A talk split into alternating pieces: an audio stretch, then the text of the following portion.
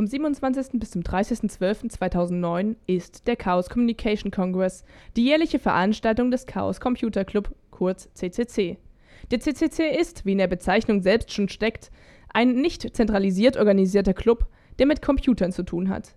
Allerdings beschäftigen sich die CCCler nicht nur mit Computern, sondern mit Technik allgemein, spielen mit ihr, probieren aus, wollen sie beherrschen und nicht von der Technik beherrscht werden und suchen insbesondere Sicherheitslücken und machen andere auf diese aufmerksam. Ein wichtiges Feld für den CCC ist der Datenschutz oder besser die informationelle Selbstbestimmung. Konstanze Kurz, Sprecherin vom CCC, meinte zu der Frage, was der CCC sei, der Stern, also die Zeitschrift Der Stern, hat uns in Deutschland mal die Leserkanone der Demokratie genannt.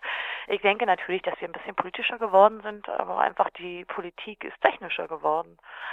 Ähm, insofern, wir setzen uns halt immer dafür ein, was zu ändern, wenn wir sehen, dass sich Entwicklungen falsch darstellen. Also dass einfach eine politische Richtung genommen wird, die wir aus guten technischen Gründen oft als falsch ansehen.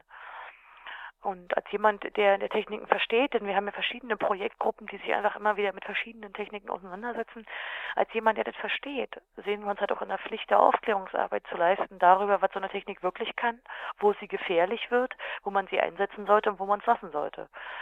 Ähm, insofern, ich glaube, wir sind halt vielleicht ein bisschen wichtiger geworden, aber wir sind, glaube ich, auch schlicht lauter geworden was in der sozusagen Mediendemokratie nicht ganz unwichtig ist, sich einfach Gehör zu verschaffen.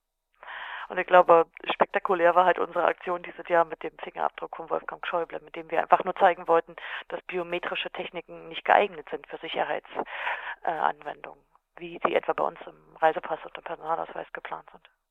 Der Spiegel schrieb vor noch nicht allzu langer Zeit, die CCCler seien die Guten. Und weiter, die Hacker vom Chaos Computer Club haben die Rolle des obersten Datenschützers übernommen. Womit sich im vergangenen Jahr der CCC so beschäftigte, wurde auf dem 25. Chaos Communication Congress unter anderem von Erdgeist im CCC-Jahresrückblick berichtet. Erdgeist fasst noch einmal einige wichtige Peaks vom vergangenen CCC-Jahr zusammen. Ein Punkt zum Beispiel, ein großer Punkt im vergangenen Jahr war das Thema Wahlstift. Mit dem Wahlstift sieht es so aus, dass ähm, wir gerade in einer Gerichtsverhandlung ähm, uns befinden ähm, in einem Verfahren, dass die Hamburger Firma, die den Wahlstift ähm, hergestellt hat und äh, versucht hatte, an die Stadt Hamburg zu verkaufen, sind nicht so ganz glücklich, dass wir den auseinandergenommen und dann das äh, veröffentlicht haben und wollen uns untersagen, weiter zu behaupten, dass wir den gehackt haben. Und deswegen sind wir da gerade im Moment beim Wahlstift eher auf einer juristischen Auseinandersetzung, weil der technische Teil ist schon abgegessen, der Wahlstift wird in Hamburg einfach nicht eingesetzt werden. Ihr habt den Wahlstift auseinandergenommen, aber was genau bringt das? Was genau es bringt? Wir wollten generell zeigen, dass ähm, Wahlcomputer in allen Ausprägungen ein grundsätzliches Problem haben, die Anforderungen an Wahlen in Deutschland zu erfüllen, die eine geheime, freie und gleiche Wahl fordern. Und elektronische Wahlsysteme haben in eigentlich allen Ausprägungen das Problem, dass sie das nicht schaffen. Und wir wollten jetzt am Wahlstift auch zeigen, dass dieses elektronische System ganz einfach kompromittierbar ist dass man dieses elektronische System überlisten kann und dass ähm, die einfache und simple Papierwahl deutlich Vorteile gegenüber allen computerisierten Wahlen hat. Ein weiteres sehr wichtiges Thema war der Bundestrojaner. Oder ist es eigentlich bis heute? Wir springen ein bisschen rum, aber sonst schaffen wir es überhaupt nicht irgendwie einen Überblick zu schaffen von den Themen, die der CCC alles so umgibt. Der Bundestrojaner eigentlich vor allem mit der Aktion in Bayern auf den Tisch, wo das BKA, glaube ich, Skype genutzt hat?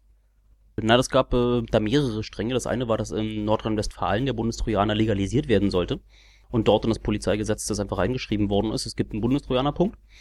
Und erst später stellte sich raus, dass äh, die bayerische ähm, Polizei schon ohne gesetzliche Grundlage einen Trojaner benutzt hatte. Das kam dann erst im Nachhinein raus. Und ähm, gegen den Bundestrojaner, respektive gegen die Ausprägung des Bundestrojaners im Polizeigesetz von Nordrhein-Westfalen, gab es dann eine Verfassungsklage und an der hat der Chaos Computer Club als ähm, Sachverständiger an dem Verfahren mit teilgenommen und wurde dazu befragt.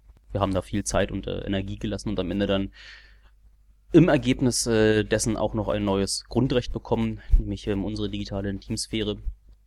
Und ähm, ich finde das ein, ein schöner Erfolg, den wir uns da selber zusammengezimmert haben. wie du angesprochen hast, gibt es dieses neue Grundrecht, wird sich aber denn ein Verfassungsschutz daran halten und können wir jetzt davon ausgehen, dass unsere digitale Intimsphäre geschützt bleibt, geschützt wirklich wird auch in der Praxis? Ich glaube, das Bundesverfassungsgericht hat dort alles getan, was es tun kann. Ähm, und äh, wie weit wir uns unsere Rechte nehmen, ist nicht eine Frage, wie der Verfassungsschutz uns es erlaubt, sondern wie weit wir gewillt sind, unser, Setz, unser Recht auch durchzusetzen. Und ich denke einfach, dann sich hinzusetzen und zu fragen, na, werden die das auch tun, ist genau der falsche Ansatz. Einfach. Wir müssen dahergehen und müssen einfordern, wir müssen mit den Datenschutzbeauftragten in den Diensten, die es da auch immer irgendwo gibt, müssen wir reden, wir müssen das thematisieren und ähm, stumpf wie ein Kaninchen vor der Schlange zu sitzen und zu hoffen, nicht trojanisiert werden zu müssen, ähm, ist der falsche Ansatz. Ein weiterer Erfolg außer das neue Grundrecht war der MyFair-Hack. Magst du kurz erstmal beschreiben überhaupt, was das genau ist für Leute, die jetzt uns im Radio hören? MyFair ist ein auf RFID, das ist so ein drahtloser ähm, Kommunikationsstandard, ähm, den man öfter auch in warensicherungsähnlichen Systemen findet. Ähm, und dieses ähm, MyFair, zumindest die Ausprägung in, in, in der älteren Version, die die Firma MyFair äh, immer noch verkauft, ist einfach ähm, durch einen Krypto-Algorithmus gesichert gewesen, der nie veröffentlicht worden ist, sondern der einfach insoweit geheim gehalten worden ist, dass es ähm, die einzige Implementation in Hardware in diesen Chips gab, einfach in Silikon gegossen. Und damit war es äh, bisher eigentlich de facto unmöglich, daran zu kommen, wie dieser Krypto-Algorithmus funktioniert. Und die Analyse eines Kryptoalgorithmus ist eigentlich nur möglich, wenn er offen ist, wenn man ähm, rausfinden kann, äh, wie er funktioniert und dann kann man da drin versuchen, Schwachstellen zu finden. Üblicherweise setzt man einen Kryptoalgorithmus, bevor man ihn irgendwo in der freien Wildbahn einsetzt. Analysen von, von Wissenschaftlern aus, die sich äh, mit Kryptographie beschäftigen. Die gucken da kurz drauf und dann schütteln mit dem Kopf, wenn sie Dinge finden, die ihnen nicht gefallen oder nicken bedächtig, wenn sie das schon irgendwie ganz in Ordnung finden und dann kann man das da draußen benutzen und verkaufen. MyFair hat diesen Weg nicht gewählt und hat ähm, stattdessen den Algorithmus nur in Silikon gegossen veröffentlicht. Mit den neuen Technologien, die die Hacker jetzt an die Hand bekommen haben, mit denen man Chips äh, abschleifen und ähm, dort die Leiterbahn verfolgen kann und das auch automatisiert, wurde im letzten Jahr so die ein oder andere von diesen MyFair-Karten aufgemacht es wurde automatisiert herausgefunden, wie dieser Kryptoalgorithmus funktioniert. Und im Laufe des Jahres wurde dann damit dieser Algorithmus gebrochen. Das heißt, man kann mit ziemlich einfachen Mitteln alle Zugangssysteme, die sich mit dieser Karte versuchen zu sichern, überlisten und ähm, bekommt Zugang. Okay, der ist jetzt nicht mehr sicher, also war vorher auch nicht sicher, aber jetzt ist klar, dass er nicht sicher ist. In was ist denn alles drin, was betrifft diese Unsicherheit? Viele Zugangssicherungssysteme sind durch ähm, kontaktlose ähm, Karten, so im EC-Kartenformat gesichert, dass man Gebäude betreten kann. Nahverkehrsunternehmen haben Karten rausgegeben. Ich glaube, in Tokio ist äh, eine MyFair äh, ähnliche Installation im Gange, um die ähm, U-Bahn-Tickets zu verwalten. In ähm, London und in glaube, irgendwo in den Niederlanden hat auch ein Nahverkehrssystem, das darauf basiert. Das heißt, ich kann jetzt in den Niederlanden kostenlos Nahverkehr fahren und ins Innenministerium reingehen? So ungefähr. Das ist äh, nicht nur, dass man damit kostenlos äh, U-Bahn fahren kann, sondern man kann halt, wenn man dieses System überlisten kann, kann man auch äh, einfach vorgeben, jemand anders zu sein und sich äh, dessen Guthaben einfach in Bar auszahlen lassen. Oder auf jeden Fall ist das MyFair Classic, das alte, ist gebrochen und äh, jeder, der es noch benutzt, sollte Angst haben.